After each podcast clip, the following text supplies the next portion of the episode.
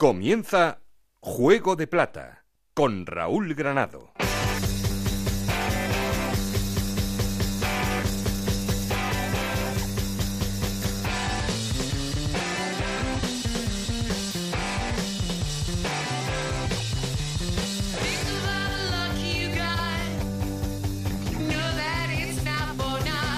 ¿Qué tal? Muy buenas, bienvenidos al capítulo 10 de Juego de Plata, el podcast de Onda Cero en el que os contamos todo lo que pasa en la Liga 1-2-3 y en Segunda División B.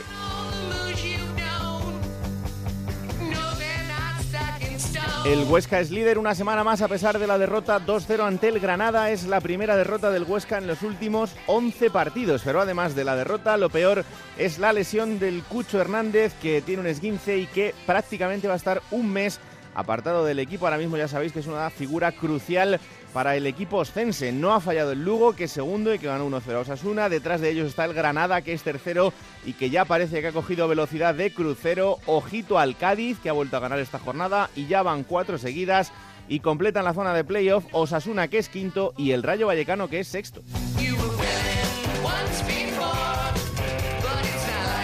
Además de esto, curioso lo del Córdoba, el equipo de Merino iba ganando 2-0 al descanso su partido contra la Cultural Leonesa, acabó empatando a 2, el Córdoba sigue como colista una semana más y parece que de momento Juan Merino va a continuar al frente del equipo. Ahora analizamos esto y muchas cosas más. Y como cada capítulo, luego os contamos cómo está la segunda división B con nuestros compañeros Montserrat Hernández y Adrián Díaz desde Onda Cero Elche. Ya sabéis que tenemos un perfil de Twitter que es arroba juego de plata, un correo electrónico juego.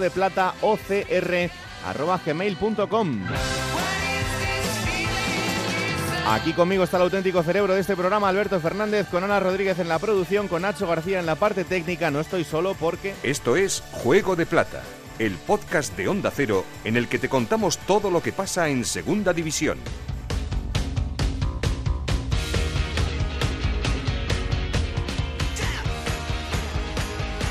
Y lo primero, como siempre, poner en orden resultados y clasificación después de esta jornada 16. Ana Rodríguez, ¿qué tal? Muy buenas. ¿Qué tal? Muy buenas, Raúl. Jornada 16 que comenzaba con ese empate a dos entre el Tenerife y el Rayo Vallecano. El Cádiz ganó 1-0 al Valladolid, 0-2 victoria del Lorca ante el Nastic de Tarragona, victoria 3-1 del Oviedo ante el Numancia, empate a cero entre el Alcorcón y el Sevilla Atlético, empate a cero también entre el Zaragoza y el Reus, empate a 1 entre el Barça B y el Almería, victoria 2-0 del Granada sobre el Huesca, empate a 2 entre el Córdoba y la Cultural Leonesa, 1-0 ganaba el Lugo a Osasuna y empate a 2 en el último partido entre Albacete y Sporting de Gijón. Con estos resultados el Huesca es líder con 29 puntos, los mismos que tiene el Lugo, los dos en puestos de ascenso directo. Granada con 27, Cádiz con 26 y Osasuna y Rayo Vallecano con 25 puntos jugarían los playoffs por el ascenso. Séptimo es el Numancia, también con 25 puntos. Octavo el Sporting de Gijón con 24.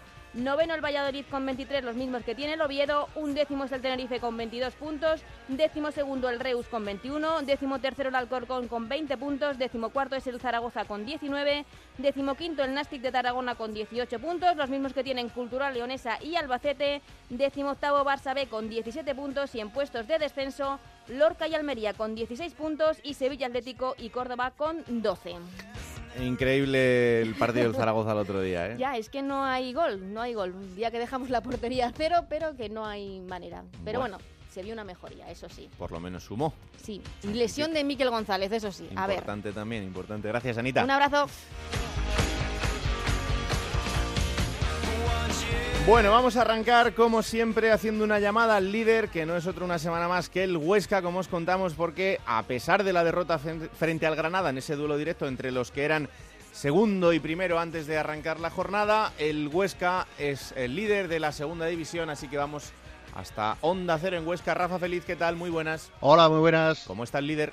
Bueno, pues contentos, contentos a pesar de que la noticia negativa llegaba de la mano del Cucho, pero la verdad que en el aspecto deportivo no están contentos con el partido, no se jugó bien el pasado fin de semana en Granada, pero la alegría es porque se sigue manteniendo el liderato, estando arriba en la tabla clasificatoria y quieras que no, pues se ve de, otra manera, a pesar de, como decimos, de, de, esa derrota. Ahora sí, hay preocupación porque todo el mundo se preguntaba qué pasará el día que falte Melero o el Cucho, y precisamente el Cucho va a ser el que va a faltar por aproximadamente un mes. Hasta el año que viene no va a volver a jugar en el once titular de la Sociedad Deportiva Huesca con ese esguince grado 2 y por lo tanto preocupación en la punta de ataque por ver cómo reacciona el equipo con la baja del, em, del colombiano. Eh, has estado estos días con Javier Tebas, que ha estado por allí, y eh, esto es lo que decía, todo el mundo sabe que el, presidente de, la Liga de Fútbol Profesional tiene una relación de cariño especial con, el actual líder de la competición, con el Huesca, y esto es lo que decía Tebas sobre la situación del equipo ostense. El Huesca sí, claro, sí, el primero. Yo, creo que, ¿por qué no va a subir al Huesca? No? Yo además eh, viendo los partidos, que veo muchísimos del Huesca, también del Zaragoza, creo que el juego que está desplegando el Huesca es un juego, después de tantas jornadas, que no es casual, ¿no? Yo creo que es un juego brillante, incluso ofensivo, agresivo en el tema de, juego y, creo que, tiene muchos puntos, al menos para estar arriba. Pasa que está muy igual a la categoría y va a depender, de, yo creo, mucho de las lesiones también. Yo creo que la lesión es un factor clave en esta categoría, ¿no? Si, si los grandes jugadores que tienes, porque están haciendo buena temporada, no se lesionan o se lesionan poco, es más posible ascender. ¿Cómo ha cambiado el equipo de cuando fue presidente del Huesca? Sí, no, yo también me pellizco cuando voy al Alcoraz, cuando veo lo que hay.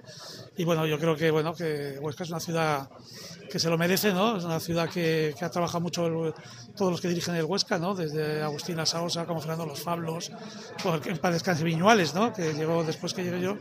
Y se ha conseguido meter en la élite y la verdad que cuando bajó la otra vez a la segunda vez me dio mucha pena porque digo, a ver si le va a costar subir otra vez y no se va a reenganchar a lo que venía del fútbol, que es ahora, ¿no? Importantes ingresos en televisión que permiten crear una estructura impresionante y el Huesca lo está haciendo, ¿no? Quien ha visto el Alcoraz y quien ha visto, quien lo ve ahora, ¿no? yo ¿Está preparado para jugar en primera el Alcoraz? Sí, sí, vamos, hay campos, tenemos Itpurúa, tenemos otros que son unos campos similares, ¿no? Yo creo que además yo, es lo que defiendo, no es tanto la capacidad de un estadio, como la infraestructura que pueda tener. ¿no? Yo creo que está haciendo infraestructuras el Alcoraz para ser un equipo para estar en primera.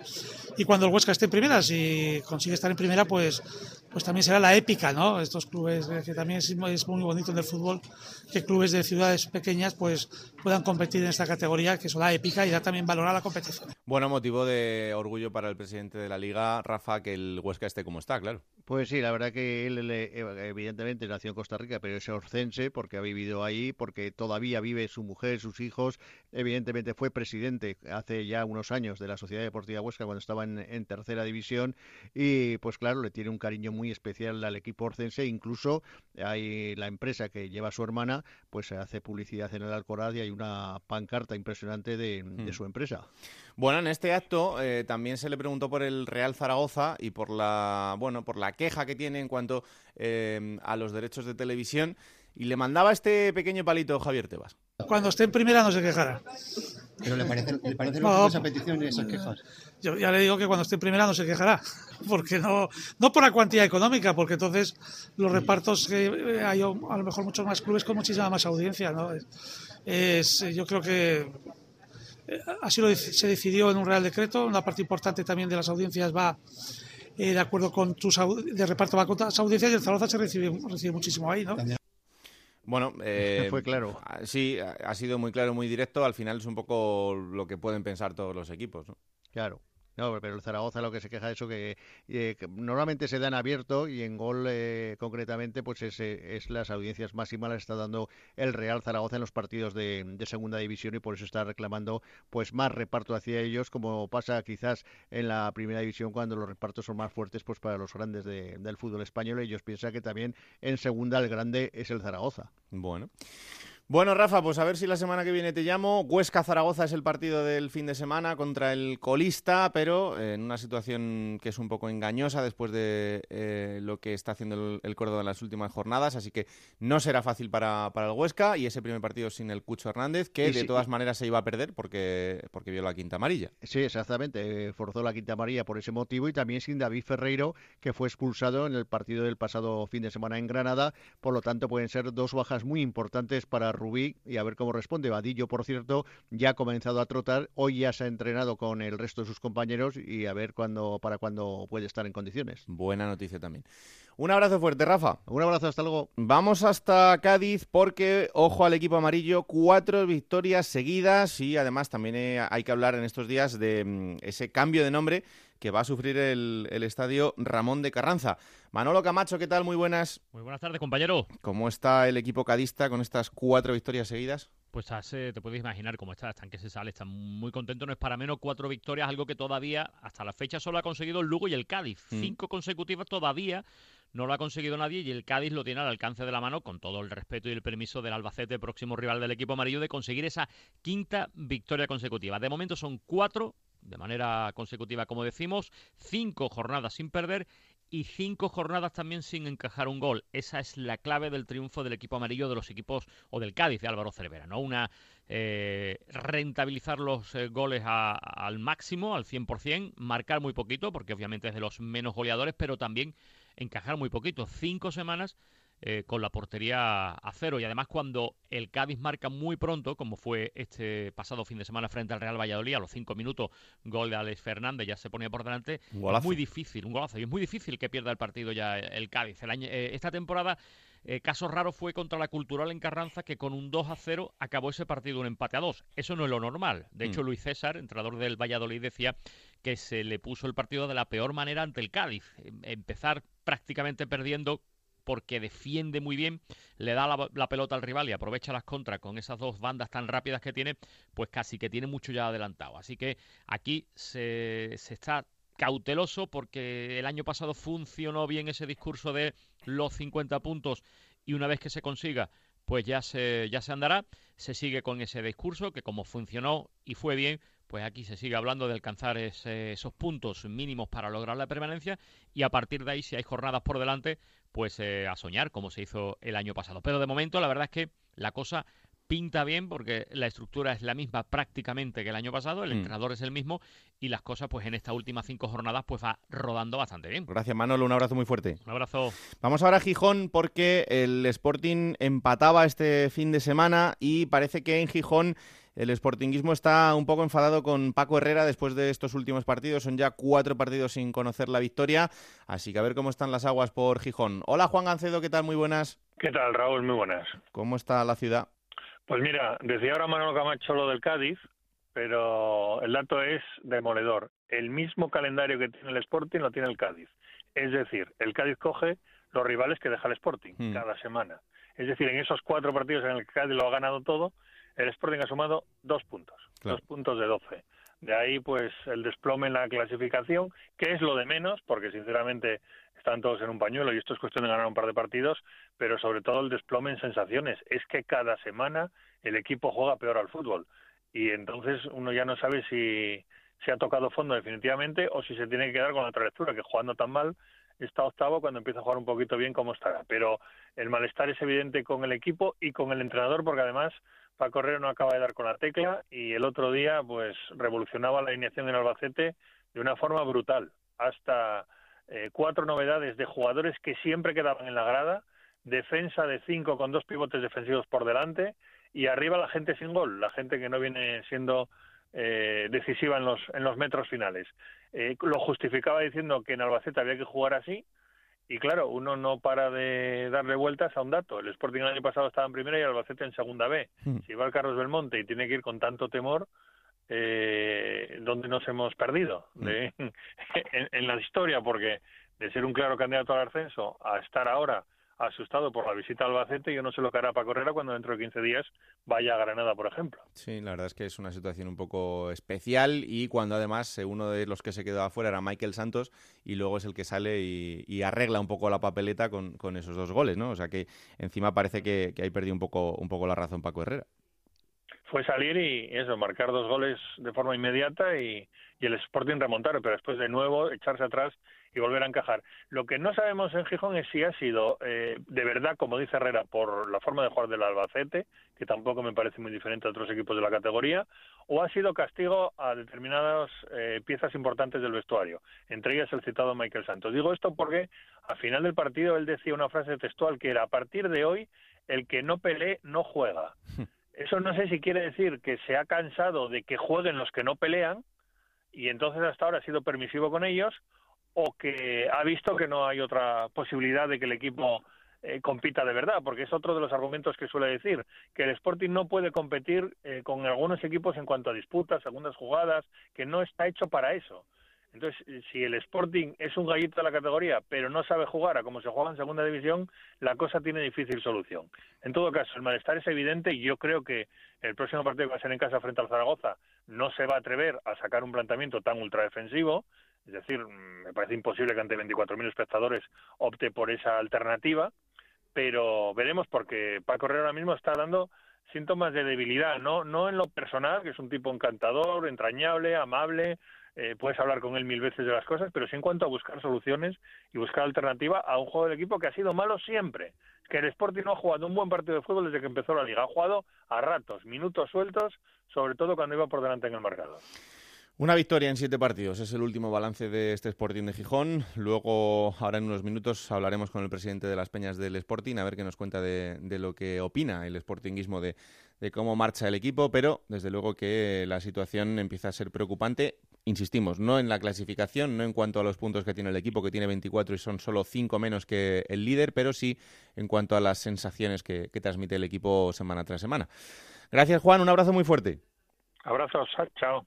Alberto Fernández, ¿qué tal? Muy buenas. ¿Cómo estás, Raúl? Bueno, una jornada, yo creo que ha sido interesante, con resultados cortos, eh, no, ha habido, no ha habido grandes resultados, quitando la victoria del Oviedo un poco más abultada por tres goles a uno, en el que, por cierto, hubo un gol absolutamente surrealista de Dani Calvo en, propia puerta para el, para el Numancia. Muchas veces se dice que, es verdad, se tienen que hablar defensa y portero, pero hay ocasiones en las que el defensa, si lo ve tan clara, que la eche fuera, porque luego pasan esas cosas como el gol en propia del, Numancia. Pero ha sido una jornada de partidos muy buenos, ¿eh? fíjate, sobre el cartel un Tenerife Rayo Vallecano es un partido muy atractivo, Cádiz Valladolid, el, partido que, gana el Lugo a Osasuna.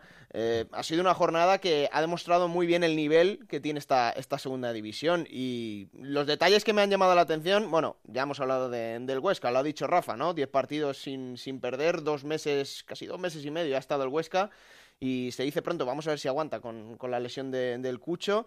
El Cádiz, muchas veces escuchamos o decimos el tópico de no, es que en segunda división si ganas dos, tres partidos seguidos te pones arriba. Que se lo digan al Cádiz, que en cuatro jornadas, estas cuatro victorias, ha pasado de décimo sexto a cuarto. Mm. O sea, ha sido un subidón tremendo en solo un mes. Em, el Tenerife que salvó sobre la campana contra el Rayo su posible primera derrota en el Heliodoro. Recordamos que solo Tenerife y Huesca no han perdido en casa. hay que reconocer el mérito de Curro Torres porque hace dos semanas hablamos del primer punto del Lorca fuera de casa. Bueno, ya ha llegado por fin la primera victoria, lo hizo en Tarragona frente a que sigue siendo mucho mejor fuera de casa que en el nuevo estadio. Eh, Darwin Machis que marcó a su ex equipo. Siempre los ex, bueno, suelen marcar, bueno, marcó el venezolano al Huesca y dos clubes que crecen y lo estamos viendo jornada tras jornada. Uno el Albacete que metió mil personas más en el Carlos Belmonte, lo dijo Enrique Martín, está enganchando a la afición, ese es su propósito, y otro el Lugo, la mejor entrada de toda la temporada para ver la victoria de su equipo sobre, sobre Osasuna. Y un último detalle, Raúl, sabemos que Borja Iglesias es un crack sobre el campo, pero también fuera del campo, porque le puso un tuit dedicatorio al Cucho Hernández, y fíjate, uno del Huesca, otro del Zaragoza, mucha deportividad y esa es la relación positiva que tiene que haber entre los dos de los cracks de, esta segunda división como Borja Iglesias y el Cucho Hernández. Muy buen rollo entre los dos y además en una situación como, como la del Cucho después de una lesión eh, es mucho más importante y claro que sí que nos gustan este tipo de, detalles. Pues eh, fíjate, ha habido dos partidos un poco extraños en cuanto a las expulsiones esta jornada también. El primero, ese Alcorcón 0, Sevilla Atlético 0, en el que hubo dos expulsados en el Alcorcón y uno en el Sevilla, en el Alcorcón Álvaro Jiménez por doble amarilla y Kadir eh, roja directa por decirle al árbitro esa tampoco es falta, ¿verdad? Yo estamos llegando a un punto en el que de verdad no sé dónde está la vara de medir, pero si esto es una roja directa, eh, hay cosas que, no, termino de entender. Pero es que en el Sevilla Atlético eh, Alejandro Pozo fue expulsado por roja directa, pero después em, expulsó también al entrenador del filial sevillista, Luis García Tevenet, por decirle al árbitro, eso no es roja, ¿qué dices? No es falta, y también a su preparador físico. Esto es lo que dice el árbitro, pero ese, esto es lo que dice Tevenet. Llega a la expulsión de Pozo, que creo que no hay ni falta.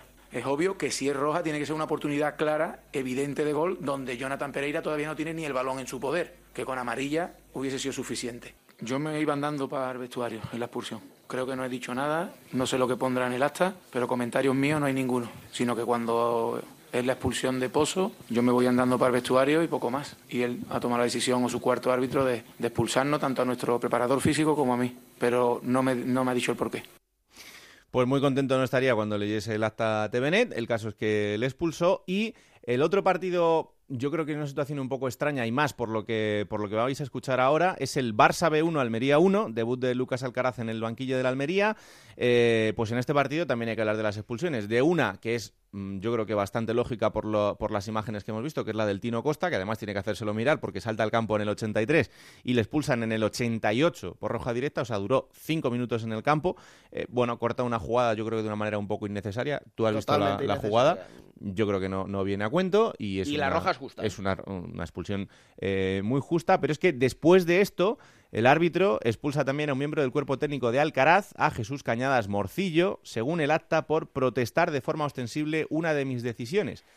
Pero una vez más, vamos a la rueda de prensa y esto es lo que dice Alcaraz. Le estábamos reclamando, no era ni nada del juego, sino una serie de insultos, porque bueno, muchas veces parece que insultar al entrenador no, no se castiga, ¿no? Y en ese sentido se lo estaba comentando, pero no como una protesta, porque no es algo que incide en el juego ni en el resultado, sino como un comentario. Hay un momento ahí de, nerviosismo, de pulsiones de todo tipo y tal, que, igual con un poquito de un pozo de un poco más tranquilidad se hubieran solucionado de otra forma.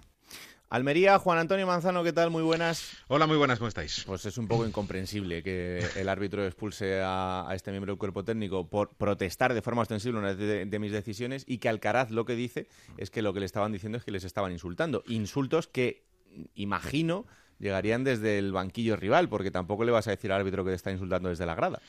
Sí, porque además tampoco es que estamos hablando del mini estadio, ¿eh? estamos hablando del filial del Barça, que no es aquello de tener 30, 40 o 50 mil personas en el campo, o sea, habría 2.500 o 3.000, no sé cuántas habría exactamente.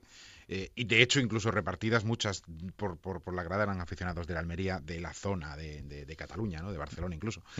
Es, muy, es muy curioso, la verdad es que lo de los árbitros es realmente como para hacérselo mirar. El Tino Costa, en cuanto a lo que decíais antes, se lo tiene que hacer mirar, pero también el tema de los árbitros al final es que eh, tiene la sartén por el mango y, y evidentemente ellos son quienes tienen que impartir justicia y quienes tienen que aplicar el reglamento no es eh, muy de recibo entender eh, o ver eh, semana tras semana que haya muchas más tarjetas e incluso expulsiones por, por manifestar opiniones, ya sean airadas o no sean airadas, pero en definitiva por manifestar opiniones que por entradas bruscas que pueden provocar lesiones y, problemas importantes físicos a los rivales. ¿no? Mm. Pero bueno, si este es el fútbol, pues entonces es otro del que conocíamos anteriormente. Desde luego que sí. Bueno, más allá de este detalle, como decíamos, ese debut de Lucas Alcaraz en el banquillo, ahora ya sí, porque hay que recordar que la semana pasada, aunque ya era técnico de la Almería, no se sentó en el banquillo, lo hizo Fran Fernández eh, en esa victoria de la Almería, pero eh, bueno, eh, por lo menos otro puntito más en la Almería que sigue sumando.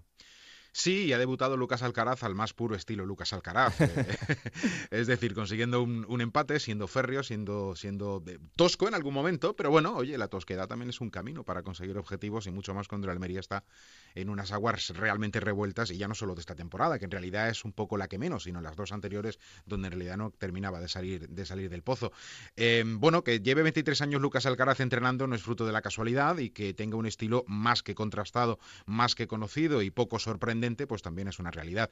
El Almería ha fichado a Lucas Alcaraz pues para sacarle de los problemas y con un camino bastante claro. Y lo demostró el pasado, el pasado eh, domingo por la mañana. ¿no? La afición, bueno, contenta por el punto y por el hecho de haber sumado cuatro seguidos en, esa victoria en casa y el, y el empate a domicilio ante, ante, el, ante el Barça B. Eh, mm. incluso también el hecho de haber conseguido acabar el partido, aunque sea, también habría que ver los minutos y el tiempo que ha estado en inferioridad, pero bueno, acabar con 10 y sacar un punto a domicilio, hacerlo fuera de casa, remontar en 10 minutos un resultado adverso no tener excesivos problemas en defensa, en fin, un típico partido sello Lucas Alcaraz y que parece que en solo siete días ha conseguido que los futbolistas lo vayan entendiendo y sobre todo aplicando, que es una cuestión bien diferente. Tiempo habrá que darle a Lucas por delante, aunque la situación, bueno, es un poco de, urgencia, pero sí parece que la Almería tiene los mimbres para, para salir de ahí. De momento este fin de semana frente al Tenerife en casa, que recibir al Tenerife eh, como decíamos ahora, es mejor que ir al Heliodoro, porque en el Heliodoro parece que, que no tienen intención de perder en lo que va de temporada, así que bueno, a priori, por lo menos te da un poco más de opciones, Manzano. Pues sí, y pendientes a ver, porque Tino Costa esta semana evidentemente no estará por la eh, sanción y, habrá que ver el alcance de la lesión de Berza, que tampoco va a poder jugar. volvía, eh, además los dos, Berza y Tino recibían el alta médica el pasado viernes, los dos entraban en la lista, Berza fue titular, sufría anteriormente durante cinco semanas una lesión en el aductor de la pierna izquierda y parece que ha vuelto a recaer de esa misma lesión, por lo menos de la misma zona, dicen los médicos antes del diagnóstico definitivo, que no tiene que ver, pero sí que es una zona próxima, ¿verdad?, a la mm. lesión anterior. En cualquier caso, ninguno, ni Tino Costa ni, ni Berza van a estar disponibles y vuelve Morcillo, con lo cual hay una curiosidad que nos comentaba Antonio David Jiménez desde Córdoba el otro día, y es que cuando Lucas Alcaraz entrenó al Córdoba, el Córdoba y su técnico, Lucas Alcaraz en este caso, cortó a Morcillo a horas de acabar el mercado de verano. Es verdad. Eh, ahora se encuentran los dos. Esta semana pasada Morcillo estaba sancionado, pero esta semana vuelve. Vamos a ver qué pasa, ¿no? Conociendo a, Morcillo tendrá ganas, ya te lo digo. Hombre, muchas, muchas. Un abrazo fuerte, Manzano. Venga, chao, chao. Y precisamente hasta Córdoba vamos a ir. Por cierto, el Barça B, que era el rival de Almería en ese partido, siete partidos sin ganar, una victoria en los últimos 12 partidos para el equipo de Gerard López. Así que muy contentos en Barcelona no estarán con la marcha del equipo. Ya os contábamos un poco la semana pasada, pero. Ya se ha metido en la pelea, se ha metido en la pelea ya de los equipos que tienen que mantener la categoría. ¿eh? Sí, desde luego, son 17 puntos y está a uno de esa zona roja. Y el otro es el colista, que es el Córdoba, y que además ha protagonizado yo creo que una de las situaciones más surrealistas de la jornada, yéndose 2-0 ganando al descanso con dos penaltis transformados por Sergi Guardiola y terminando empate a dos frente a la cultural leonesa en un partido que imagino que no dejaría muy tranquilos a la gente de Córdoba una semana más, cuando además la cultural leonesa jugaba con un hombre menos desde el minuto 32 de partido. Onda Cero en Córdoba, Antonio David Jiménez, ¿qué tal? Muy buenas. Hola, buenas. Pues, eh, pues, no te llamo otra vez para buenas noticias, pero no sé cómo andará la paciencia con Juan Merino. Pues mira, por, un lado me estoy acostumbrando a que sea la llamada alcoholista, aunque no está la sesión adjudicada, creo que me la voy a quedar en propiedad durante un tiempo. Y en cuanto al asunto de, la, pues los ánimos están, yo diría que la afición de Córdoba está algo hundida. Es la, la expresión después de ver que lo que sucedió el pasado domingo fue la versión de Sevilla, pero en modo extra, ¿no? Porque también ante el Sevilla Atlético el Córdoba se puso por delante en el marcador y el Sevilla Atlético le expulsaron un jugador en la segunda semana consecutiva y eso pues fue algo así como el reflejo de la ansiedad, de los nervios que, que vive un equipo que es muy débil en defensa, sus números ahí lo, lo acreditan y al margen y al margen de eso, bueno, pues el Córdoba tiene como esa sensación del miedo a ganar, ¿no? Se suman todos esos condicionantes y ahí llega una de las explicaciones por la que el Córdoba ahora mismo es el, es el último clasificado. Con Juan Merino, de momento 13-18, ha firmado un arranque similar a técnicos como Babá, Jukic, eh, José Antonio Romero o Esteban Vigo, que son los únicos que en la historia del Córdoba en categoría nacional no han ganado en sus seis primeros eh, encuentros y evidentemente la situación es eh, cuanto menos complicada. Quedan tan solo 15 puntos para que finalice la primera vuelta y ahora mismo la idea que tiene el Córdoba es hacer unos servicios mínimos de, de, acabar con 20. Es decir, tiene que hacer prácticamente los mismos puntos en cinco partidos que ha hecho en 16 y evidentemente la empresa es muy, muy complicada. Desde luego, y más cuando el próximo fin de semana tiene que enfrentarse al líder, tiene que ir al campo del Huesca. Sí, y además un partido que tiene que tiene su morbo, es decir, el director deportivo del Huesca es Emilio Vega, que la pasada temporada, fue despedido por situaciones o explicaciones que aún no supo dar el Consejo de Administración del Córdoba. Está el capitán de la plantilla del Córdoba también en el Huesca, como es el caso de, del uso. El Córdoba este verano decidió poco menos que pulir toda la plantilla de jugadores eh, veteranos, optó por un perfil de jugadores distintos y ahora en momentos de crisis pues se echa de menos también otro tipo de jugador, otro tipo de, cara o alguien que pueda dar una voz en el, en el vestuario para calmar situaciones como por ejemplo la del pasado fin de semana. Y bueno pues eh, todo eso hace que el partido del Alcoraz eh, sea poco menos que trascendental como todos los que le quedan de aquí a final de año o incluso el primero de la el primero de 2018 en el que se va a medir al Sporting en el en el Molinón. No es un calendario agradable el que tiene el que tiene el Córdoba, tiene equipos que están en la zona alta, caso del Rayo, caso de, como hemos dicho, del Sporting de, de Gijón, un Reus que es muy fuerte fuera de casa, y todo eso pues hace que cuanto menos, y es la palabra más light que puedo utilizar, en el sentido del aficionado del Córdoba existe la preocupación que por supuesto también es la que hay en el club.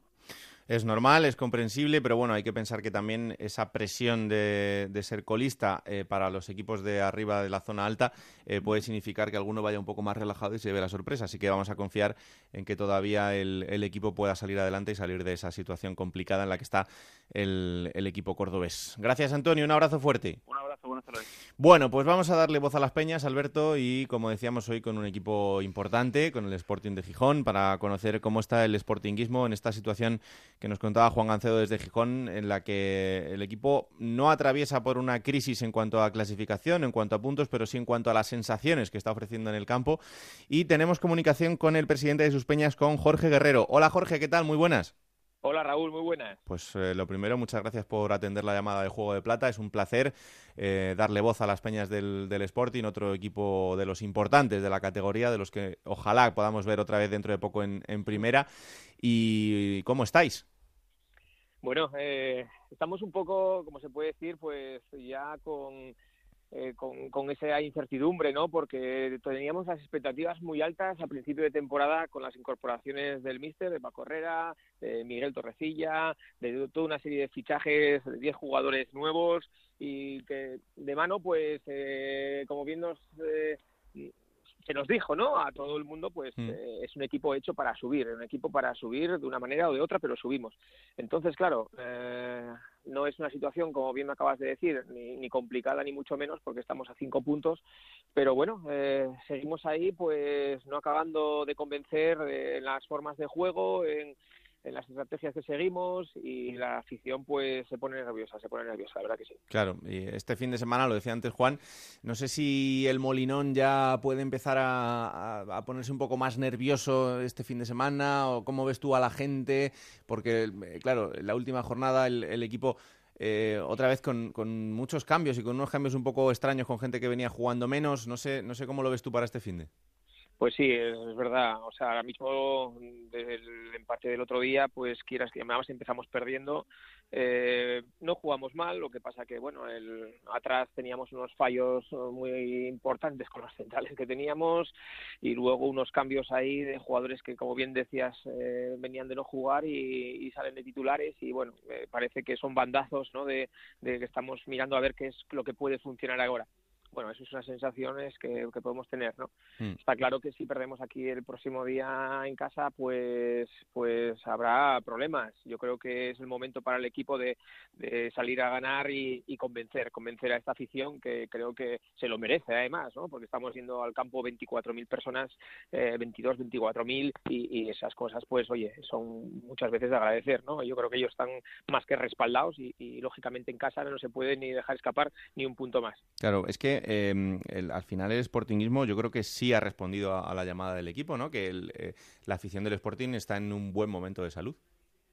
La afición del Sporting yo creo que está en el mejor, porque hemos batido el récord de asistencia eh, a los campos de fútbol eh, dos veces este año, pero estamos hablando de primera hasta en primera división. En, en, después del perdón después del Madrid y del Barça eh, creo recordar. Y en nuestra en nuestra casa somos ahora mismo en récord asistencia también en el campo. O sea estamos 24.000 socios eh, entonces vamos que nunca nunca mejores hemos estado que ahora entonces eh, no no nos pueden por ese lado eh, decir, oye, pues eh, falta empuje por parte de la grada. Esto es bueno y esto es malo. Es bueno cuando, cuando vas en una situación cómoda y, y, dices tú, bueno, voy ganando, pero es malo también cuando los resultados no acompañan porque el run run de la grada, esto se transmite a los jugadores y claro, eh, lógicamente cuando un jugador muchas veces tiene ese pánico escénico ¿no? a salir, pues eso le afecta.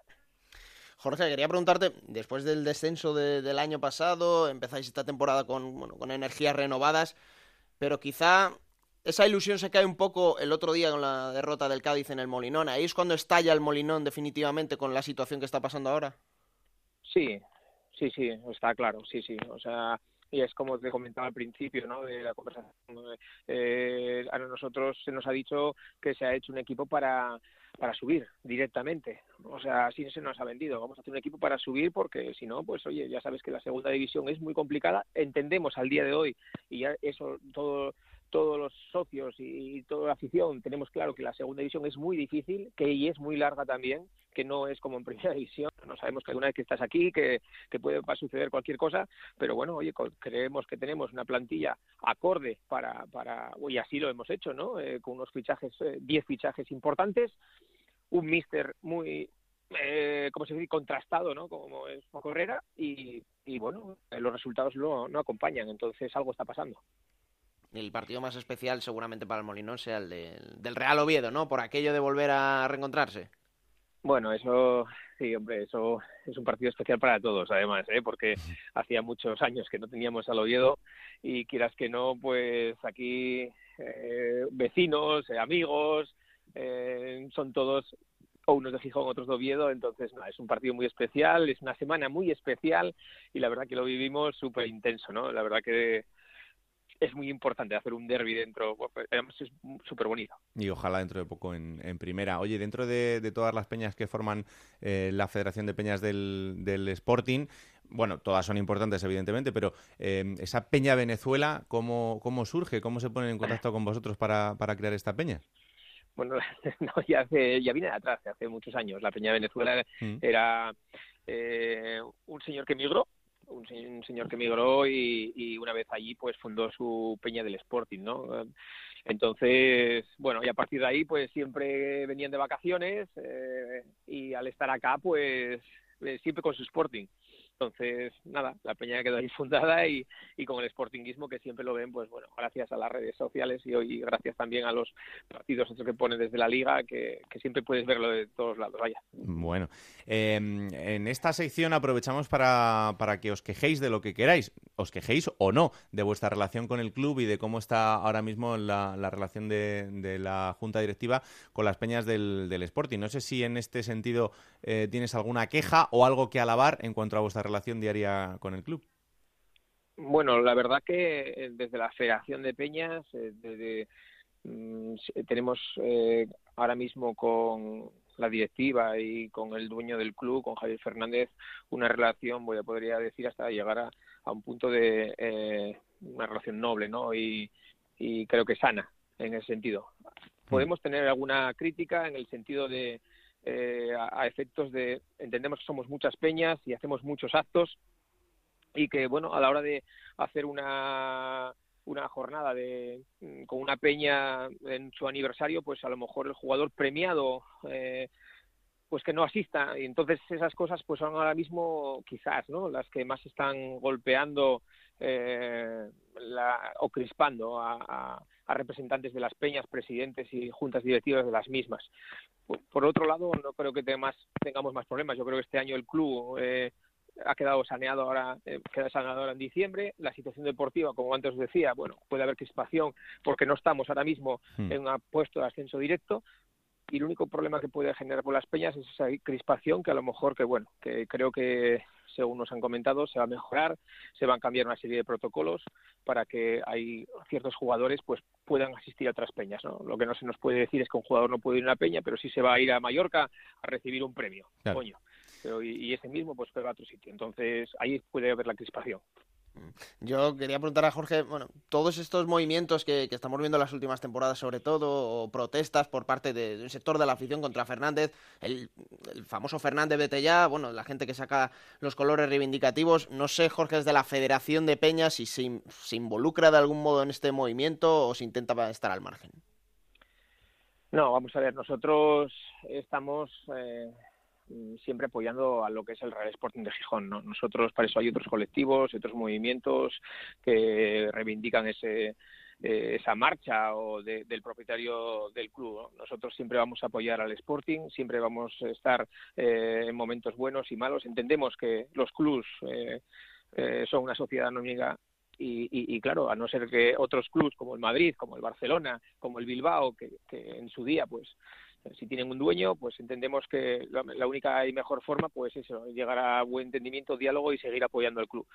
Eso por lo menos eh, lo que se habla en las asambleas. Eh, aquí nosotros, ninguno de nosotros somos presidencialistas en el sentido de tomar decisiones mm. sin contar con nadie y nosotros, vuelvo a repetirte, que ahora mismo estamos en apoyo al club, apoyo al equipo y por la mejor marcha de todo. La situación que vivimos ahora no es la que vivíamos hace dos años. El, nosotros llegar a, primera división y en el momento que entraron los derechos de televisión, los 40 millones de euros, pues eso a nosotros, claro, nos, nos saneó del todo, como se puede decir. Mm. Al día de hoy, estoy hablando de que hace dos o tres años teníamos una deuda de 40 y algo millones de euros y, al día de hoy estamos saneados, ¿no? Entonces, bueno, yo no sé si es por la gestión buena o es por los derechos de televisión o lo que sea. Nosotros ahora mismo vemos que la situación no es como antes. Está claro que esto depende de que la bolita entre o no entre.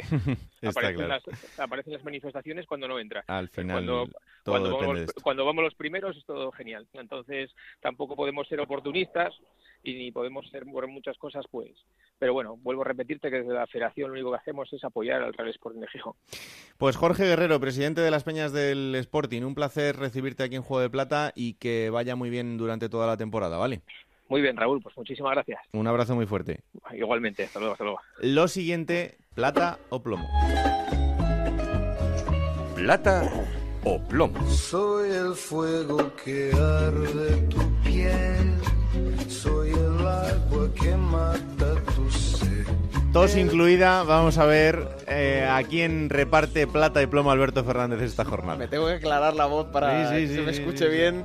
Mira, el plomo, Raúl, ya lo hemos hablado en el programa, ¿eh? lo hemos mencionado varias veces y yo creo que es evidente que se lo tiene que llevar Tino Costa, ¿eh? el jugador de la Almería, por esa expulsión, lo decías tú, cinco minutos en el campo, una patada sin venir a cuento sobre Palencia y la roja directa. Pero es que no es la primera vez que digamos que sale demasiado revolucionario, ¿no?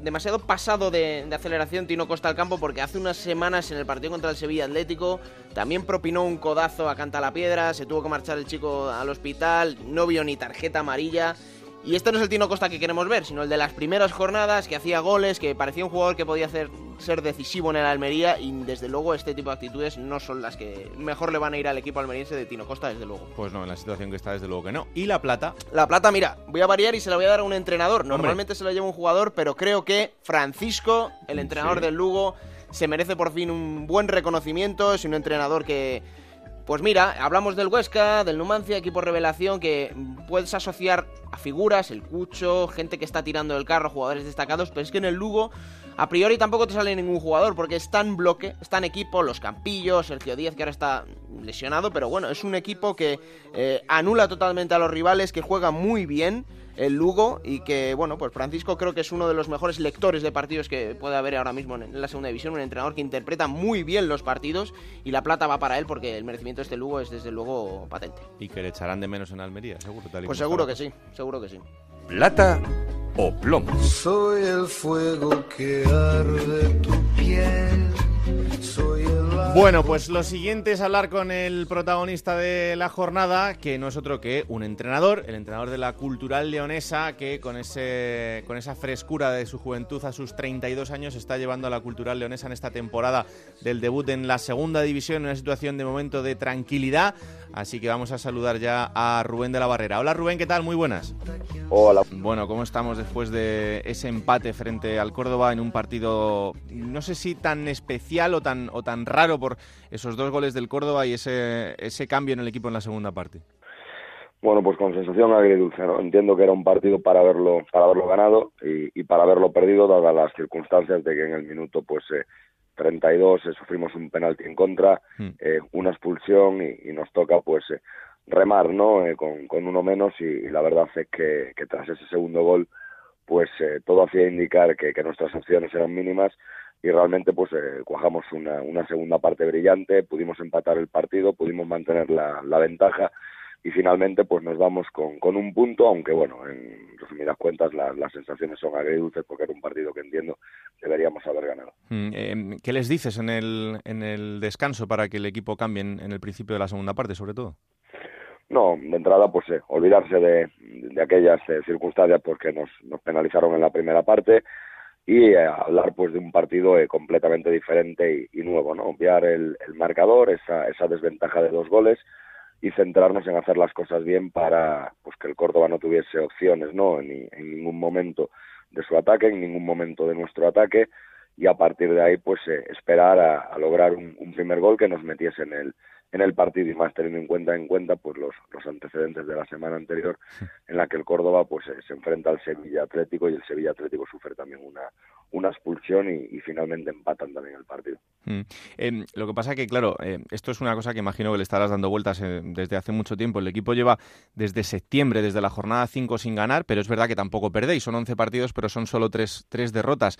Em, eh, al equipo quizá le falta el punto psicológico para que en cuanto llegue una victoria empiecen a llegar el resto, porque realmente no estáis jugando mal tampoco.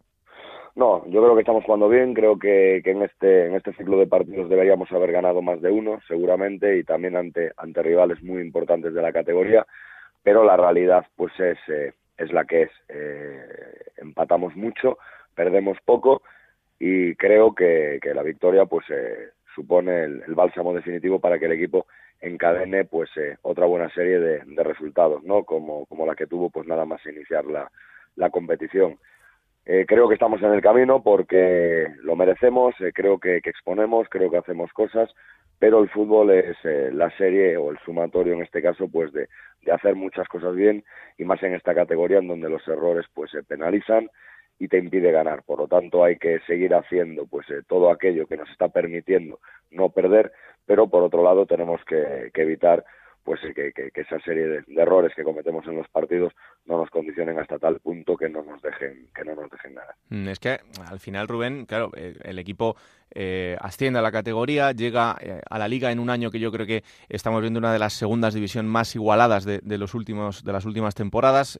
empieza muy bien, pero tampoco hay que perder un poco la perspectiva de, dónde viene este equipo y del, del, milagro que conseguiste la temporada pasada y el que supone este año estar fuera de los puestos de descenso. Sí, pero bueno, yo creo que eso tiene una doble lectura, ¿no? Creo que, que aquí en León, pues en ese aspecto es una, una ciudad futbolera, había muchísimas ganas de, de ver al, al, equipo en fútbol profesional. Creo que la temporada pasada pues se batieron todos los, los registros históricos de la, de la categoría. Hmm. Nos vimos beneficiados también por, por, esa lucha, ¿no? Con Racing de Santander y Celta B por, por ganar finalmente la, la competición fuimos campeones de la categoría, ascendimos contra el Barça, nos enfrentamos al Real Madrid en Copa, es decir, hubo muchísimos buenos momentos y eh, con el añadido de haber empezado también en la segunda división, pues parecía, ¿no? O algunos se podría llegar a, imaginar que en este año pues viviríamos cosas muy similares a, a la temporada anterior y mucho más lejos de la realidad, ¿no? Esta, esta categoría es compleja, difícil, compites ante muy buenos equipos y lo normal pues es no ganar no ganar tanto no y curiosamente pues a pesar de haber empatado tanto de perder muy poco y de llevar desde el mes de septiembre sin sin ganar pues eh, en ningún momento el equipo se ha visto en, puestos de, de, descenso nos hemos pues eh, valido de, de, esos puntos pues que, que te permiten siempre mantenerte en, en un puesto clasificatorio estable aunque creo que repito si somos capaces de, ganar un primer partido y encadenar pues eh, semanas como, como las vividas en, en un comienzo, mm. seguramente el puesto clasificatorio pues eh, haga todavía un estabilizar más tu, tu rendimiento y que la gente pues termine por, por disfrutar todavía en mayor medida de, la categoría que es, es preciosa. ¿Y tú crees que el, el, equipo ha cambiado mucho en cuanto a, la idea de fútbol que tenía a principio de temporada la que tiene ahora o tu idea sigue siendo la misma y eso es innegociable? No, la, la, la, esencia del juego del equipo es, es muy similar. Sí es cierto que vamos variando mucho de, de, partido a partido, pues porque la competición, la exigencia así lo así obliga. Creo que, que nosotros pues estamos obligados a, a saber hacer mucho de todo y hacerlo bien. Eh, lo intentamos pues llevar a llevar a cabo eh, y eso creo que, que tiene un, doble sentido también, ¿no? Es decir, eh, eh si algo pues este equipo se, se ha de agarrar para cumplir el objetivo de la, de la permanencia es precisamente pues a, reconocer y a saber a lo que a lo que se juega, cómo se compite y eh, si, si vemos pues la, la realidad desde la perspectiva eh, más real, pues tenemos 18 puntos, estamos eh, en posiciones de fuera de, de, descenso y es cuestión, repito, de, de, la, de que llegue esa primera victoria para que todo ese pesimismo, si existe en algún, en algún sector, hmm. pues eh, se disipe. ¿Y tú cómo lo estás viviendo como, como debutante también en, en la categoría? ¿Qué, qué experiencia te, te, está llevando de estas primeras jornadas? Y sobre todo, tampoco sé si eh, con, este, con este salto ya importante a, a esta categoría, si cambia mucho eh, la manera de, de, trabajar del entrenador. Bueno, la manera de trabajar no, no varía. Yo, yo creo que, que un entrenador ha de, ha de, ha de, ha de, ha de, ha de llevar pues el mismo funcionamiento independientemente de, de dónde esté. ¿no? Yo, es decir, yo tengo la misma ilusión pues de, desde el momento en el que me ocupo de, un equipo Benjamín, ahora no que, me veo inmerso pues en fútbol profesional. La ilusión es, es la misma. Y luego segundo, creo que la categoría pues eh, eh, yo la conozco realmente pues eh, cuando estoy en, Valladolid en el, en el filial, la, la, el primer equipo, la realidad del primer equipo pues me toca vivirla de, de cerca mm. y no me ha llevado no me ha llevado ninguna sorpresa es decir categoría exigente muchísimos buenos equipos muchísimos buenos futbolistas y seguramente que si hablamos de dentro del desarrollo de los partidos muy probablemente pues la diferencia radica ahí no que mucho de lo jugado el año pasado sin ir más lejos pues eh, las victorias llegaban y seguramente de forma de forma importante y en esta categoría y en este nuevo año cualquier error es sinónimo eh, seguro de no, de no ganar. Mm. Entonces yo creo que esa es la, principal diferencia. ¿Y te da para, para disfrutar? A ver, eh, disfrutas, pero es cierto que, que, el goce no es no es el, el, de, el del debutante en este en este caso, ¿no? Yo creo que, que el deporte y en este caso la segunda división pues la, la debemos disfrutar todos, pero eh, la, la, la, naturaleza en este caso de, de un profesional ha de ser precisamente el, competir. Y yo cuanto más disfruto es cuando realmente más cerca me siento de, poder competir ante todos. Estoy orgulloso porque estamos compitiendo ante todos los, los conjuntos, ante todos los equipos, tanto en el reino como fuera de, como fuera de casa, pero sí es cierto que la sensación de, de disfrute o el significado de disfrute es, es diferente.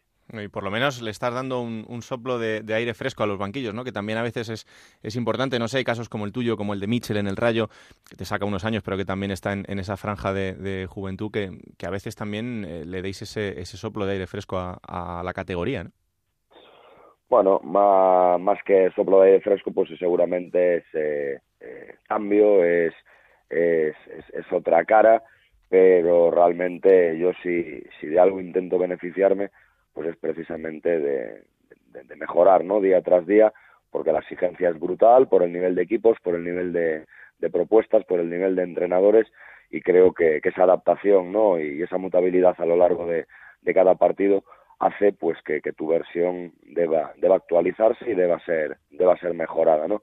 Por lo tanto, independientemente de, resultados, de objetivos y, y de finales de temporada, lo que sí es cierto es que el paso por esta categoría y, precisamente en este año donde hay y reina tanto la, la igualdad va a suponer un, punto pues eh, importante dentro de mi, de mi trayectoria deportiva. Mm, es que hablamos mucho de la igualdad por arriba, pero la igualdad por abajo también es, es máxima, ¿no? Y, fíjate con, con, equipos tan importantes como el Almería o el Córdoba, que eh, se espera que en algún momento tengan que dar un paso adelante.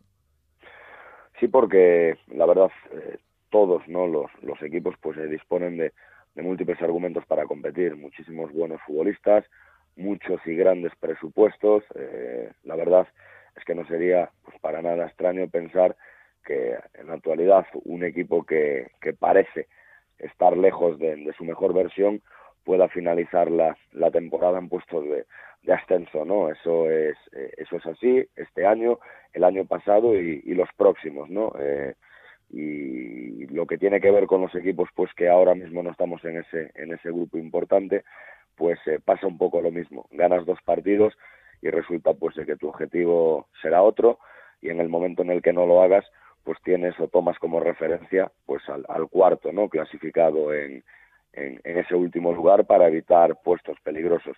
Es lo bueno cada partido es un reto diferente es una liga compleja por, por, por duración por nivel por lo tanto, es, eh, esa exigencia es la que nos debe empujar, en este caso, a, nosotros a, crecer y a terminar la, liga en el mejor en el mejor puesto clasificatorio posible en relación a, nuestro potencial. Eh, mister, la última, próxima jornada al Corcón, bueno, eh, al final es otro partido también con, un rival directo porque pues ganando, aparte de lo que significa por lo que hemos hablado en, este rato de, de la victoria en el equipo, pero ganándolo os ponéis en una situación bastante buena con respecto a ellos. Pues sí, la verdad es que eh, si algo tiene ¿no? De, común este último ciclo de partidos, precisamente pues la, la, la, inclusión por calendario pues de equipos que, que salvo Lugo ¿no? y, y, poco más, eh, estamos ahí, ¿no? estamos a, muy pocos puntos y creo que es importante, es importante para, para nosotros el poder sumar de tres, es importante creo hacerlo también en nuestra casa, es importante hacerlo ante, ante el Alcorcón y en nuestras manos, en nuestras manos y en nuestro rendimiento está. Hmm, desde luego que sí. Pues, mister, que haya mucha suerte. Que me ha gustado también lo de rejuvenecer la forma de vestir en los banquillos, ¿eh? Lo de la americana rosa y estas cosas. Yo, yo lo veo bien, ¿eh? Yo lo veo bien. Que hay mucho purista aquí que ya sabes cómo son, pero yo esto lo, lo veo bien. Así que vas por, por el buen camino en esto también, ¿eh?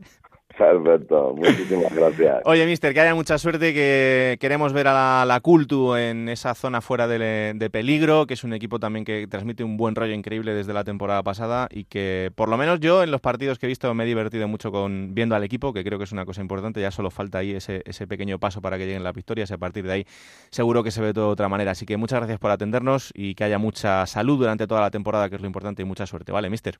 Muchísimas gracias a vosotros. Un abrazo. Un abrazo. Un placer compartir este rato de conversación con Rubén de la Barrera, con el mister de la Cultural Leonesa. Y vamos a conocer ahora la curiosidad de la jornada que, como siempre, nos trae el compañero de marca David Marín. Hola David, ¿qué tal? Muy buenas. Muy buenas, Raúl. Otra semana más del Cádiz sin encajar gol y ya van cinco consecutivas. Victorias 1-0 contra el Valladolid, 0-3 frente al Sporting, 1-0 al Reus y 0-2 contra el Almería y una racha que se inició con una igualada sin goles ante el Rayo Vallecano lo que convierte ya al conjunto gaditano en el menos goleado esta temporada en segunda división con 10 tantos encajados. Además, Alberto Cifuentes está haciendo eh, historia, tanto personal como colectiva, 529 minutos y 5 partidos completos, como ya hemos dicho, lleva sin encajar gol. Es su mejor racha personal en segunda división, le llega a los 30, 38 eh, años y después ya de casi 200 partidos en la categoría, mientras que para el Cádiz es la segunda mejor racha en la historia sin encajar gol en sus eh, temporadas en segunda división. Solo hay una que supera la actual. En la 70-71, el guardameta Paco Ruiz estuvo seis partidos seguidos sin encajar gol, una racha que se pondrá en juego, que podrá igualar el Cádiz la semana que viene. Pues en este capítulo 10 de Juego de Plata se ha pasado por aquí a saludar un compañero de esta santa redacción que no es otro que Fernando Burgos. Hola Fernando, ¿qué tal? Muy buenas. ¿Qué tal? Muy buenas, Raúl. Eh... Diez programas ya lleváis, ¿no? Sí, 10 programas ya de este Juego de Plata. quedan. Y esperemos que queden muchos por delante para contar lo que pasa en la segunda división, una división en la que tú ahora estás un poco más alejado, pero que durante muchos años has vivido muy de cerca. Sí, ahora la tengo un poquito olvidada porque no puedes estar a todo, evidentemente pero fue mi categoría muchísimos años, la segunda A y la segunda B. Eh, mis primeros recuerdos mm, son comienzo de los 90.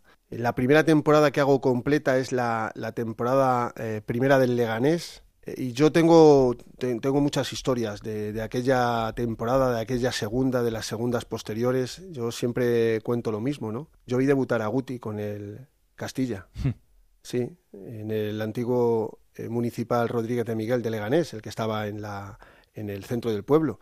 Eh, salió un chaval con melenita, rubio, de Torrejón, eh, con el veintitantos, sin nombre, iba perdiendo el Castilla 1-0. Creo que lo entrenaba Sergio Egea, un argentino, y salió él, y en el minuto setenta y tantos cogió la pelota desde la frontal y metió un golazo. Al partido siguiente ya tenía nombre. Guti. Lo que sí creo, fíjate, es que en, los últimos años se ha desterrado una idea, que es que eh, parece que en la segunda división solo se podía triunfar eh, jugando un fútbol muy defensivo, muy amarrategui, y que esto poco a poco se ha ido desterrando. Bueno, el año pasado vimos un ejemplo como el del Levante, que sí es verdad que eh, podía reconocerse un poco más en esa idea, pero yo creo que hay equipos que quieren hacer otra cosa y que además también triunfan en la categoría. Sí, efectivamente.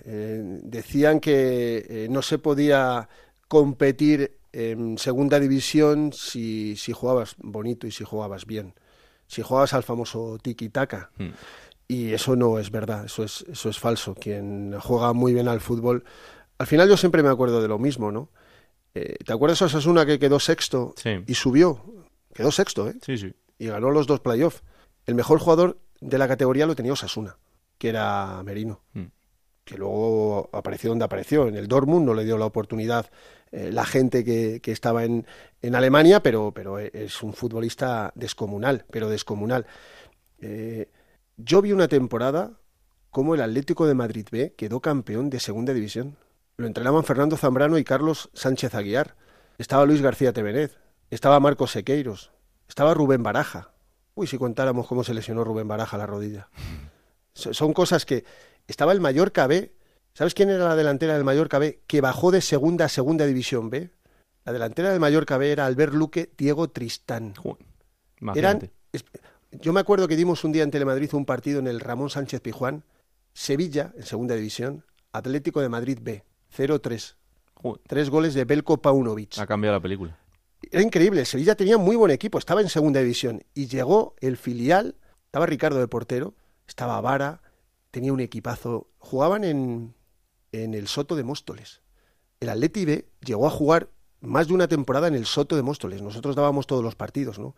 Belko Paunovic era un escandalazo de futbolista, escandalazo. Luego jugó en el primer equipo, jugó también en el, en el Real Mallorca, entre, entre otros, pero se jugaba un fútbol espectacular. Y repito, te estoy hablando, te he dicho que te he dicho a lo mejor 20 nombres, ya te he dicho, todos jugaron en primera división. Sí, sí. Y muchos de ellos fueron internacionales, todos. Y, y, me acuerdo aquel Leganés de Vivar Dorado, y me acuerdo el, el Getafe, el Getafe, aquellos dos primeros extranjeros, eh, Glogobas y Stojlikovic. O sea, era, era. Yo creo que era un fútbol mucho más. Eh, menos exigente posiblemente. Había menos exigencia, menos presión, siempre había presión, pero menos presión que, que ahora y por eso se jugaba eh, mucho mejor, se juega mucho mejor al fútbol. Me acuerdo de, de aquellos derbis de la zona sur de Madrid. Eh, y te voy a contar una anécdota para que para nosotros dábamos muchos partidos en Telemadrid de los equipos madrileños, evidentemente. Claro. Pero también dábamos partidos del Barça B. Mm. Y las mayores audiencias que teníamos era cuando dábamos al Barça B y perdía. Vaya, hombre. Sí, tiene sentido, tiene sentido. La gente veía cuando el Barça perdía, perdía muy pocas veces Mm. el antiguo ca- campo de, de los pajaritos, el nuevo, en, en- el, el nuevo de los pajaritos con el, con el Numancia. Me he recorrido eh, el antiguo colombino, me he recorrido parte de la geografía española en coche, haciendo muchas temporadas aquellos partidos de segunda división que eran francamente apasionantes. Me da pena porque, eh, repito, he pedido un poco la, la perspectiva, la cercanía, porque no me da todo, pero, pero sigo viendo en ocasiones fútbol de, de segunda división y, y me fastidia, ¿no? Tú repasas la, la nómina de máximos goleadores de la segunda división y todos también triunfaron en primera. Mm, Eso ya prácticamente no pasa y si pasa llegan a jugar en primera, pero es verdad que pierden un poco el, el foco de, de importancia que han tenido en la categoría y a veces son jugadores que luego se demuestra que hacen, hacen carrera incluso en, en- en primera división, pero que les cuesta un poco más que antes, eso es verdad. Em, la última, de lo que hay este año, fíjate, eh, los equipos tan históricos, aunque no lo estés siguiendo, pero por empatía, eh, ¿a quién te gustaría ver en primera? Fíjate, Zaragoza, Sporting de Gijón, Cádiz, Rayo, Valladolid. Es, es una nómina de equipos, eh, una tradición importante. Oviedo, eh, no sé, no me quiero dejar ninguno, pero que, que hay equipos muy importantes. He estado en todas esas ciudades eh, como equipos de primera, en todas. Hmm. Las seis que me has nombrado, en todas he estado, y bastantes veces, ¿no? Cádiz es especial, Zaragoza es una plaza espectacular, la Romareda es un campazo, el Rodríguez López, es que el Rodríguez López tiene el nuevo José Zorrilla, el estadio de Vallecas. A mí me sorprende mucho lo que está haciendo el Huesca Sí, desde luego tiene mucho mérito. y el Lugo con el Anfield Carro. me, me parece que el Lugo, que con Quique Setién temporadas atrás lo hizo francamente bien, está rondando y muchas veces ronda y te toca la, la pedrea, te toca el, el gordo y no la pedrea, ¿no? Y, a ver, por una parte me, me gustaría ver equipos nuevos en primera división, pero por otra, a ver, el Rayito, pues, yo- a ver, te, te contaría, tú has hecho al Rayito en- en segunda, Sí, sí. y muchas temporadas. Le has visto ascender y tres veces. O sea, fíjate lo que es. Yo he visto en, en el campo de Vallecas ascender al Rayo con Ruiz Mateos, con Eusebio Ríos, con José Antonio Camacho. Eh, hay- Hay una anécdota, por ejemplo, en Segunda División, el español. Yo un 1 de enero, 1 de enero, me tuve que ir a Barcelona porque en el campo de la antigua carretera de Sarriá se enfrentaron Español y Leganés con Luis Ángel Duque y perdió el Lega 3-0. Y nos vinimos tan contentos. Marcó dos goles Jordi Lardín. Estaban Camacho Mm. y Luis Ángel Duque en los banquillos, ¿no? Yo he visto a Camacho dirigir al español en la antigua ciudad deportiva, cuando el campo principal lo hicieron dos y jugaban siempre en el de la derecha. Ahí eh, los hermanos Sanz, Balbuena, Coque Contreras, pues qué te diría tantos, eh, tantos Roberto Soldado, es que, es que le, he visto jugar o a Negredo. Eh, eran, son recuerdos extraordinarios. A ver, no sé, siete, ocho, nueve temporadas he hecho la segunda división. lo hacíamos, segunda división B, segunda, primera división, pero me recorrí casi todos los campos eh, estando en primera y también estando en, en segunda, pero no sé, me gustaría que, que, hubiera otro equipo como ha sido este año el Girona. Hmm. Sangre nueva, eh, joven, para un club nuevo, eh, que vean los demás que también lo pueden hacer, el Huesca, el Lugo, pero por otra parte, yo soy muy de Cádiz, muy de Zaragoza y muy del Rayo. Mucho, mucho, mucho del Rayo. Si me dijeras, pues me gustaría que subiera el Rayo, por supuesto. Ahí te quiero ver. Bueno, engánchate que todavía tienes tiempo a la segunda y además este año eh, yo creo que es de los años en los que está más igualada y en el que hay más nivel, por lo menos de los últimos 10 años. Y hay equipos muy importantes que van a dar mucha guerra. Eh, eh, te voy a, a, proponer una cosa. Yo soy el primero. A los que tengas la porra del ascenso. Mm -hmm. Adelante. Rayo Cádiz y Huesca. Rayo Cádiz y Huesca. Vale, perfecto, pues apuntado. El siguiente vamos a intentar que sea José Ramón, así que vamos a ver cómo va la cosa. José Ramón. Vale, vale. Díselo antes para que se lo...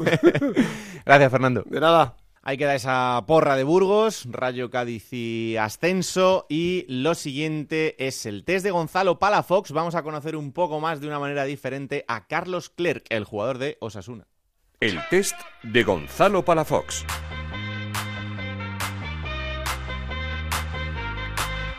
Un recuerdo de niño. Uno así que, que recuerdo mucho en, en, el terreno de mi familia, de mis tíos ahí en Toledo. Eh, me acuerdo que me compraron una moto de estas eléctricas y, y, creo que me tiré todo el verano dando vueltas a, a la casa, ¿no? En una plataformita así arriba que hacía que la casa estuviera en alto y me acuerdo que me tiraba ahora dando vueltas a, a la casa. Chechu Lázaro, el hombre que tiene la mejor pluma en la revista Motociclismo.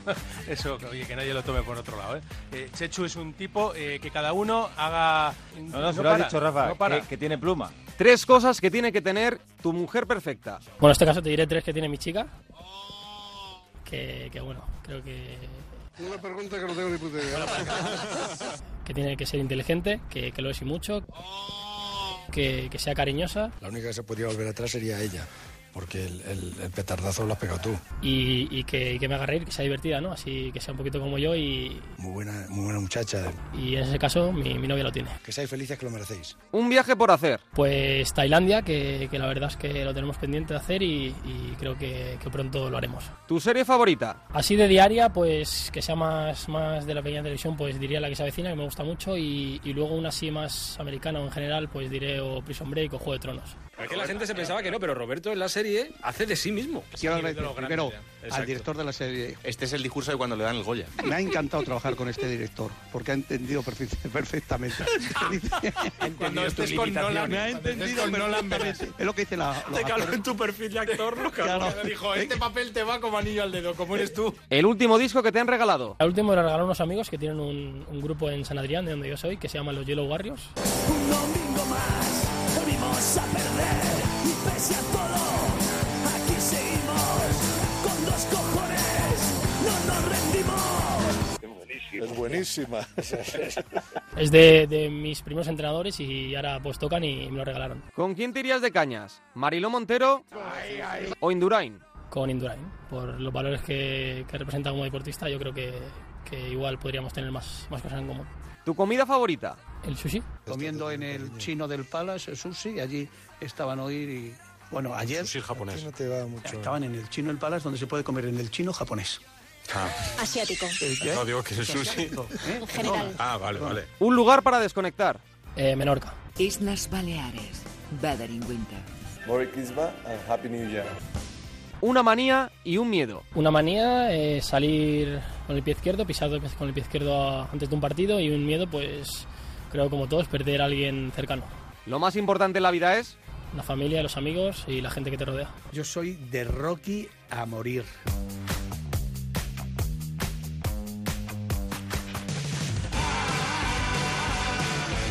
Venga, Alberto, próxima jornada será ya la 17. Vamos allá, empieza este mismo viernes en el Saladar a las 9 de la noche, Osasuna Nastic de Tarragona, para el sábado cuatro partidos. Uno a las 4 de la tarde en el Alcoraz Huesca Córdoba, a las 6 dos encuentros, Reus Barça B y Rayo Vallecano Granada, partidazo en Vallecas. Cerrará el sábado a las 8 de la tarde Lorca Real Oviedo. Otra jornada que no hay partido el lunes y tenemos 6 el domingo a las 12 del mediodía Cultura Leones Alcorcón, a las 4 de la tarde Real Valladolid Numancia, duelo castellano-leonés, a las 6 de la tarde dos partidos, Cádiz, Albacete, Sevilla, Atlético, Lugo. A las 8, Almería, Tenerife. Y cuidadín, cuidadín, Raúl, a las 8 y media, partido de nervios en el Molinón Sporting Zaragoza. Otra jornada con partidazos. Hasta aquí el análisis de la segunda. Vamos a analizar la segunda división B. Y como siempre, para eso nos vamos hasta Onda Cero en Elche. Allí están Montserrat Hernández y Adrián Díaz. Hola, ¿qué tal? Muy buenas a los dos. Hola Raúl, muy buenas. Hola, muy buenas Raúl. Bueno, Monserrate, pues vamos a empezar con la visión general de cómo está la categoría. Empezando por el grupo 3, en el que el Mallorca tuvo un pinchazo, yo creo que más o menos importante, pero a pesar de eso sigue a 13 puntos del Villarreal B. Sí, pues fíjate si estarán preocupados en Mallorca, que continúa una semana más sin perder, ya son 16 partidos. En el 75% de los encuentros que han disputado no han encajado gol y siguen al frente de la tabla, alcanzando ya la cifra de los 40 puntos cuando solo se han disputado 48. Es decir, solo se han dejado 8 puntos por el camino. Como bien comentabas, a priori pues cabía esperar una victoria del Mallorca en el campo del Olot, que es un equipo que está en la zona de descenso, pero tal y como están las cosas, creo que es un botín eh, bastante interesante para el equipo de Vicente Moreno. Por su parte, el Villarreal B volvió a sumar un empate en esta jornada, es el sexto consecutivo, y de esta manera el Villarreal B super, bueno, se mantiene segundo en la tabla de clasificación por delante del Elche Club de Fútbol, un Elche que esta semana se enfrentaba en el Estadio Martínez Valero al Valencia Mestalla de Rafa Mir y, como no, el delantero murciano marcaba los dos tantos de su equipo, ya suma 15 en la tabla de goleadores. 2-2 fue el resultado final de ese encuentro en el que también reaparecía el delantero guineano Soricaba y marcaba el 2-2 en el Martínez Valero. Destacar también que en la celebración hacía ese gesto reivindicativo a favor de los presos de África y al final el Elche que terminó en el área rival pero no pudo sumar la victoria. Y el que ha salido bien beneficiado de esta jornada mm. es el Cornellá que se imponía por un gol a dos en el campo, vencía por un gol a dos en el campo del Peralada y con este resultado se coloca cuarto en la tabla. Quinto es el Teniente con 26 y el Hércules, que tampoco podía ganar, eh, se queda sexto en la tabla con 24 puntos en la clasificación. Por cierto, por abajo, el Deportivo Aragón es el único equipo de los cuatro grupos que todavía no ha conseguido la victoria. Vamos al grupo primero, en el que entre los cuatro que encabezan el grupo podemos decir que ha sido una jornada propicia para el Rayo Majada Onda, que es el que más rédito saca de la jornada. Así es, porque de los cinco primeros, cuatro equipos sumaban el mismo resultado, empate sin goles. Por ejemplo, en ese derby de filiales entre el Real Club Celta de Vigo B y el Deportivo Fabril, eh, jugado en el campo de los vigueses, el resultado era el mismo con el que se empezaba. También empataba a cero el Fuenlabrada en ese derby madrileño ante el Real Madrid Castilla, que sumó una semana más sin caer derrotado, mientras que el Rayo Majada Honda sumaba el triunfo en el campo del Club Deportivo Toledo por un gol a dos. En la clasificación del Fuenlabrada sigue como líder firme con 37 puntos, 32 tiene el Fabril, 30 el Rayo Majada Gran beneficiado de la jornada, mientras que el Celta B cae al cuarto puesto de la tabla. En el grupo 2 también pinchazo del Mirandés con el filial de la Real Sociedad que también está haciendo la temporada de menos a más, o eso parece. Así es, es la primera derrota de la temporada para el Club Deportivo Mirandés que perdía en su feudo en Andúba por 0-2 ante el filial de la Real Sociedad.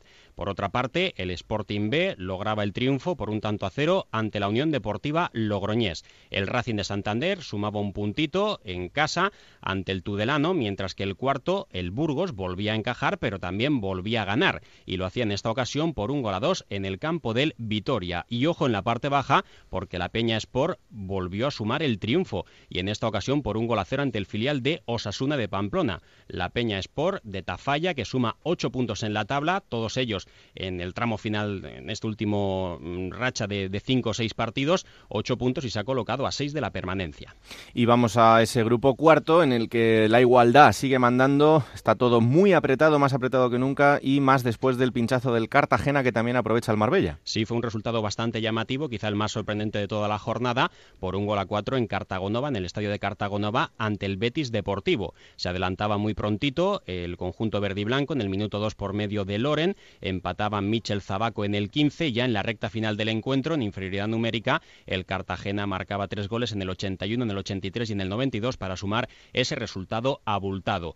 Eh, esta derrota también ha provocado que su eterno rival deportivo, el Real Murcia, se acerque bastante en la tabla de clasificación. El Murcia se coloca quinto a tan solo dos puntos del líder. Volvía a repetir marcador con respecto a la jornada anterior y en esta ocasión sumaba la victoria de nuevo con tanto de Santi Jara, 1-0 ante el Club Deportivo Badajoz. 14. El Marbella también saca buen partido de este fin de semana, vencía por 2 a 2 ante el Club Deportivo Elegido 2012, el Extremadura que haya derrotado por un gol a cero ante el Villanovense, mientras que el filial del Granada también vencía por 3 goles a 1 ante el Écija Balompié, que recordarás que a principio de temporada destacábamos su gran inicio de liga y que tras perder el liderato pues ha caído en picado y ahora es décimo con 24 puntos, aunque solo está a 3 del primero.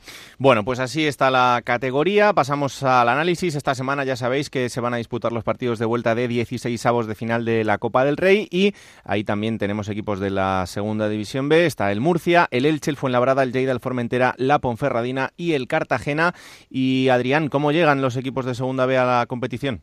Pues yo creo que diría el que mejor llega es el Real Murcia, que de hecho fue el único que en el pasado fin de semana ganó, como ha dicho Monserrate, 1-0 al Badajoz, eh, que ya está colocado cerca de playoff y que se enfrenta con el Barcelona en una buena dinámica. Cuatro equipos empataron, de los que juegan Copa del Rey, el Elche con el estreno de Josico en el banquillo, el Fuenlabrada casualmente contra el Real Madrid Castilla, cuando tiene que visitar mm. eh, el Santiago Bernabéu en, en, Copa del Rey, el Lleida empató 0 contra el Hércules y que se mantiene en mitad de la tabla después de haber caído de la zona de playoff. El Formentera sacó un punto eh, valioso en su visita al Sabadell y se mantiene fuera de la zona de descenso. Y dos derrotas abultadas, la del Cartagena contra el Betis Deportivo, aunque se mantiene como líder del grupo 4, y la derrota de la Ponferradina 4 a 1 contra el Rápido de Bouzas, la Ponferradina que es penúltima en el grupo primero de Segunda División B. Sorprendente porque es un equipo hecho para ascender. Eh, de hecho, hace dos temporadas jugaba en Segunda División y hace tres estuvo a punto de disputar un playoff de ascenso a primera y sorprende mucho la posición y el inmovilismo de la directiva de la Ponferradina respecto a Carlos Terrazas. Bueno, pues eh, atentos estaremos porque además la Ponferradina es el único que tiene un resultado favorable en esta eliminatoria porque parte con un 1-0 de ventaja en la ida frente al Villarreal, pero tiempo tendremos eh, la próxima semana para analizar lo que pasa en esos partidos de Copa del Rey. Em, quiero que me cuentes, Adrián, qué pasó en ese partido, en ese derby extremeño entre el Villanovense y el Extremadura, eh, con un final yo creo que muy triste y que mm, le hace un flaco favor al fútbol extremeño. Sí, triste. Desgraciadamente, la nota más destacada de la jornada en Segunda B es este hecho triste en el derby villanovense Extremadura, un, un derby extremeño que tendría que ser una fiesta. De hecho, por ejemplo, los clubes de, Extremadura habían llegado a un acuerdo para dejar las entradas visitantes a 7 euros, pero desgraciadamente todo acabó mal, eh, porque no había el, villanovense colocó una en, grada supletoria detrás de una de las porterías del Romero Cuerda, una portería que está además bastante alejada de el campo y que tiene una red por delante, eh, pero eh, varios aficionados de la Extremadura tuvieron que ver el partido de, pie detrás de una valla publicitaria porque no había asiento para todos en esa valla publicitaria, lo que suscitó muchas quejas de aficionados de la Extremadura. Y tras el pitido final, como sabemos, el villanovense ganó 1-0 a la Extremadura con gol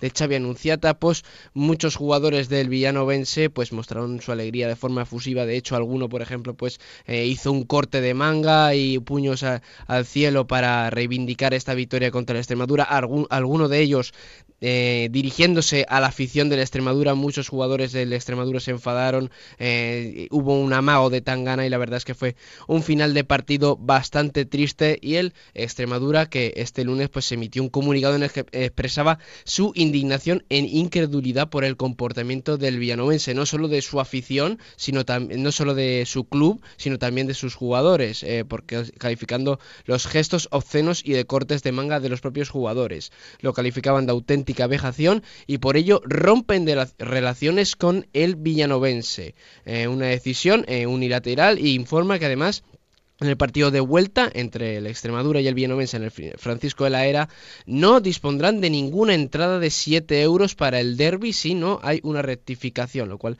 es una circunstancia bastante triste y que recordemos, por ejemplo, que en este verano el Extremadura tiró de talonario en mm. verano para llevarse a tres de los mejores jugadores del Villanovense, Candelas, Carlos Valverde y Jesús Rubio, y pues es un hecho bastante triste y que quizás había un poco de resquemor ahí en el Villanovense que respondió a este comunicado lamentando lo que consideran infundadas acusaciones de la Extremadura. Aseguran que no vendieron ninguna entrada para la grada supletoria eh, porque todas se vendieron previamente a través de la Extremadura antes del partido y aseguraban que ni la policía ni en el acta se señalaba ningún tipo de incidencia y respeta pero no comparte que la Extremadura decía romper relaciones y que incumpla ese acuerdo eh, de entradas a 7 euros para aficiones visitantes que llegaron todos los clubes extremeños de segunda división, el Villanovense, el Extremadura, el Badajoz y el Mérida. Como digo, un hecho bastante triste entre clubes extremeños.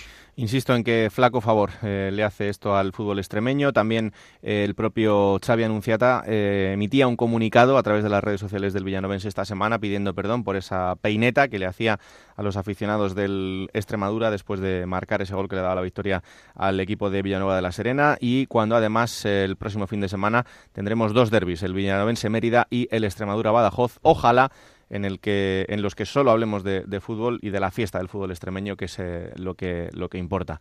Eh, bueno, Adrián, otra cosa bastante mejor que es el bonito gesto que tuvo el Cartagena el fin de semana. Sí, exacto. Por el Día Internacional contra la Violencia de Género, ya sabemos, el sábado 25 de noviembre el Fútbol Club Cartagena jugó con su equipación lila en casa en Cartago Nova contra el Betis Deportivo. Un bonito gesto eh, por el Día, como decimos, internacional contra la violencia de género, en el que muchos clubes, por ejemplo también el Real Murcia, pues salieron al campo con una pancarta condenando eh, estos actos eh, que deberían erradicarse dentro de la sociedad y que eh, mucho, mucha gente se está comprometiendo y muchos clubes pues han mostrado esos gestos bonitos para, para reivindicar y ya decimos el Cartagena que jugó con esa equipación lila.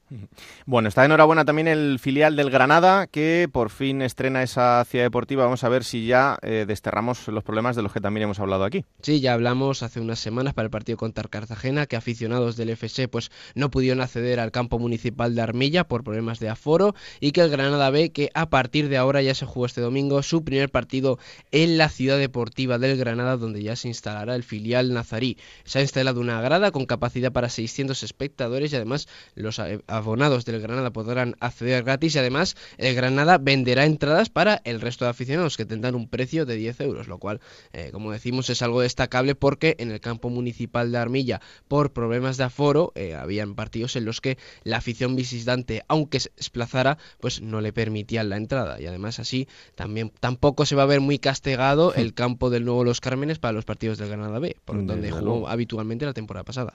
Eh, ¿Qué pasó en el Bilbao Athletic 2 eh, caudal 0? Pues fue el primer partido del conjunto Mieres sin Paco Fernández. Ya anunciamos la semana pasada que si no se ganaba a Izarra, Paco Fernández iba a dimitir como técnico del, del caudal deportivo de Mieres, que dirigieron contra el Bilbao Athletic una derrota por 2-0 el preparador físico Diego García y el entrenador de porteros Javi Calleja. En el acta no figura ninguno de ellos como entrenador y esta circunstancia va a ser eventual porque según apuntan medios asturianos, el nuevo entrenador del caudal deportivo de Mieres será Josu Uribe, al que muchos conocerán mm. pues como el entrenador que llevó al Getafe a Primera División por primera vez en su historia, que después pasó por el Elche, por el Alavés y que también en Asturias pues ha entrenado al Real Avilés llevándolo al playoff.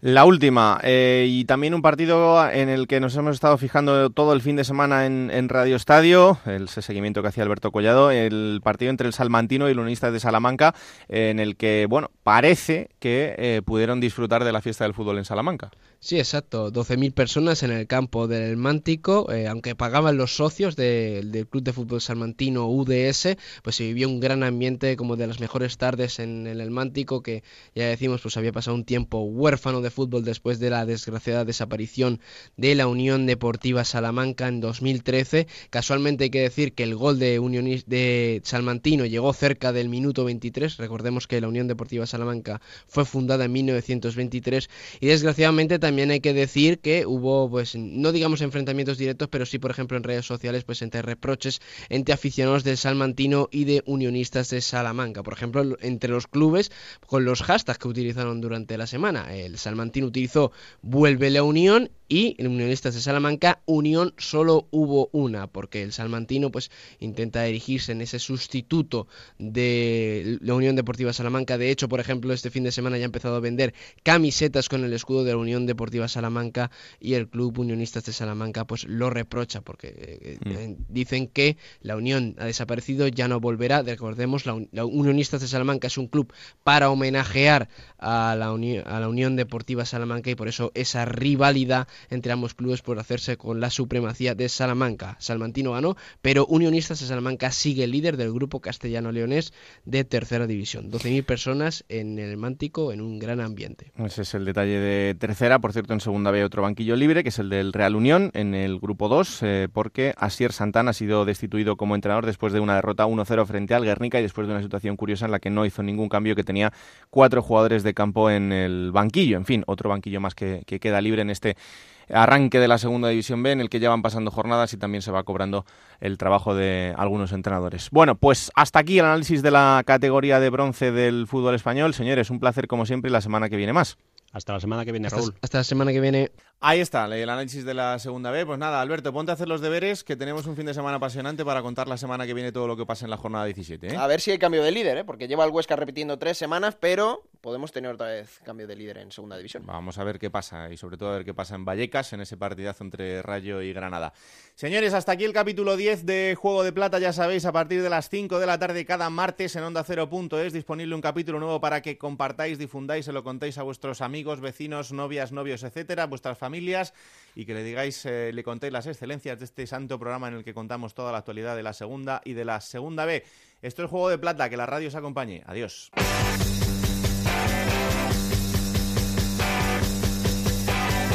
Raúl Granado, Alberto Fernández, Ana Rodríguez. Juego de Plata.